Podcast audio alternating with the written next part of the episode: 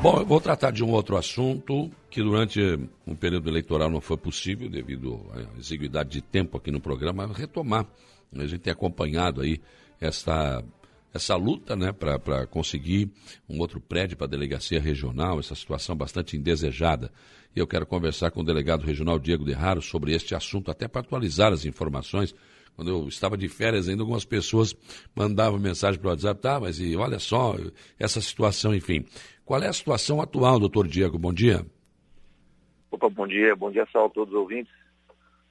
A, a situação de, do, com relação ao prédio da delegacia regional, hum. já pela, pelas nossas, pelos nossos acompanhamentos, é de que uma empresa já foi é, devidamente contratada para fazer a análise da situação do prédio.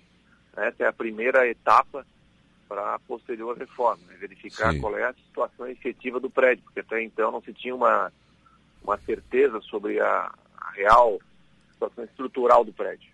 Isso é com relação ao prédio.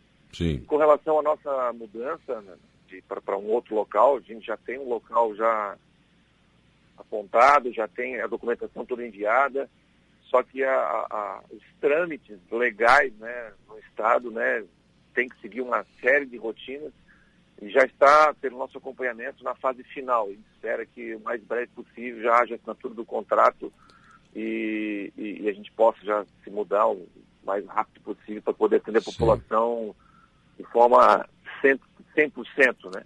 Claro.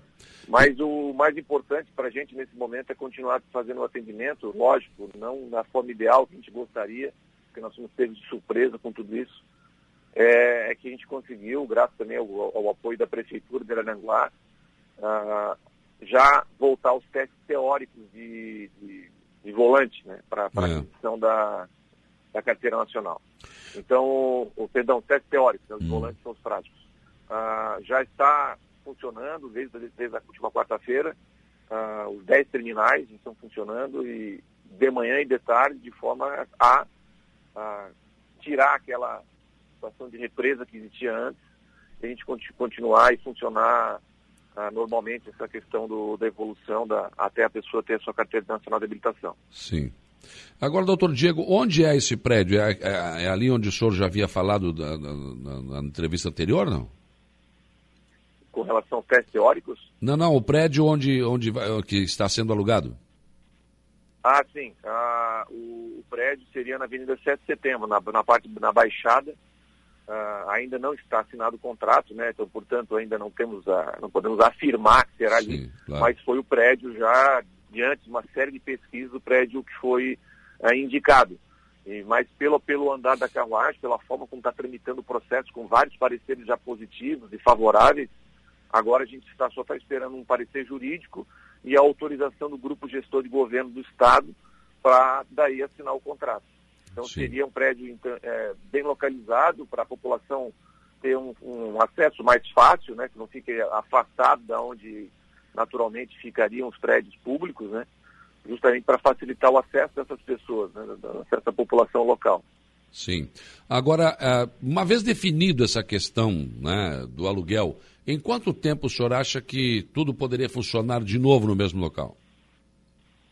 É, eu tenho conversado com o proprietário do prédio, ele também tem demonstrado preocupado e, e, e pronto para realizar as adequações. A, a, nossa ideia é precisa de uma série de adequações, desde adequações de, de, de espera de ar-condicionado, divisórias, etc. Mas eu, eu já, já deixei isso explanado de que a delegacia regional e a Ciretran elas podem entrar no prédio com as condições mínimas de funcionamento, nem que a gente no primeiro momento não trabalhe com as divisórias e só haja a, a, a divisória no setor de provas, né, para as pessoas fazerem as provas sem interferência externa. Então, se o proprietário em 15 dias poder deixar pronto já para a gente entrar, a, o resto a gente faz dentro do prédio, né? Sim. As obras as, as, as necessárias, se forem, podem ser feitas durante o, a nossa a estadia lá. Então, eu, eu, espero, né? Eu não posso confirmar, mas eu espero que 15, 20 dias depois de estar no contrato a gente consiga já entrar no prédio. Sim. É, essa é a nossa intenção. Agora, a situação continua a mesma. Fotografias lá em Sombrio, teste de direção às vezes tem que ir a Criciúma. Tem... É claro que eu tenho ouvido algumas manifestações observadas nas redes sociais, ah, vergonha, isso aquilo.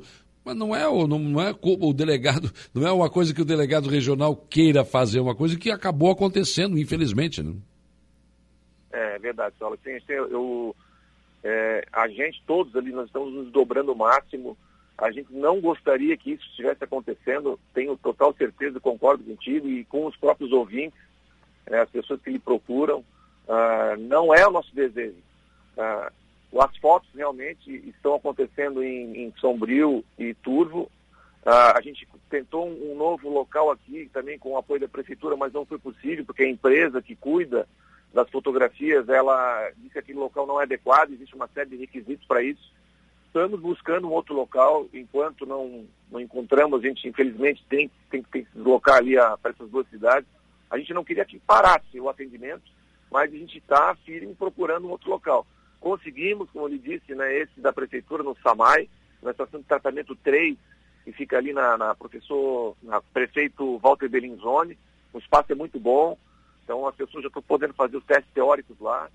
Ah, os testes de volante continuam sendo feitos aqui, que não há nenhum deslocamento para Criciúma. Mas, é claro, é, infelizmente a gente chegou a esse ponto, a gente já tinha uma reforma já previamente solicitada, previamente autorizada, e como houve a rescisão do contrato, e isso foi que atrapalhou todo esse processo, ah, voltamos a estaca zero. Então, tudo por situações que não estavam ah, sob nosso controle, né? E chegou a esse ponto, infelizmente, né? O que a gente está fazendo agora é tentar, é, o mínimo possível, né, atrapalhar, mas é claro, a gente sabe que está atrapalhando a população. Mas a gente não quer que os serviços parem, né? Que pelo menos as pessoas continuem fazendo as etapas dos, dos testes para adquirir sua carteira nacional de habilitação. E, e, mais do que isso, né, doutor Diego, acho que a, a região merece, né?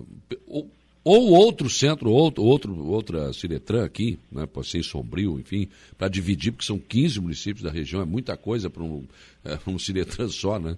E, e ou então, é, dotar o nosso Ciretran de uma estrutura maior para poder dar a resposta que a sociedade precisa, né? Uhum. Sim, a nossa demanda aqui é muito grande. São 21 CSCs espalhados pelos 15 municípios aqui da nossa região, com uma área geográfica também enorme né, com mais de 200 mil habitantes né, no total aqui da, da MESC. E, e, e, lógico, se pudesse ampliar uh, essa estrutura seria muito melhor, não só para, claro, para a gente que faz o serviço, mas principalmente para a população. E não precisaria se deslocar, e poderia eh, estar, eh, ou melhor, se deslocaria menos, né? O serviço seria mais célere, uh, mas é lógico, infelizmente, o nosso serviço está todo concentrado em Arananguá e a gente tem que dar conta disso, né? É, é um serviço bastante puxado, bastante trabalhoso, e a gente tenta dar o máximo, né? Mas é, é, é esse, esse, apoio, essa necessidade de um, de um aumento sempre seria importante, é claro. Com certeza. Diego, muito obrigado pela sua participação aqui no programa e estamos torcendo qualquer novidade aí. Fique à vontade. Obrigado, viu? Um abraço. Bom final de semana. Obrigado, Saulo. Obrigado sempre essa preocupação de informar a população da, dos assuntos de utilidade pública. Um abraço.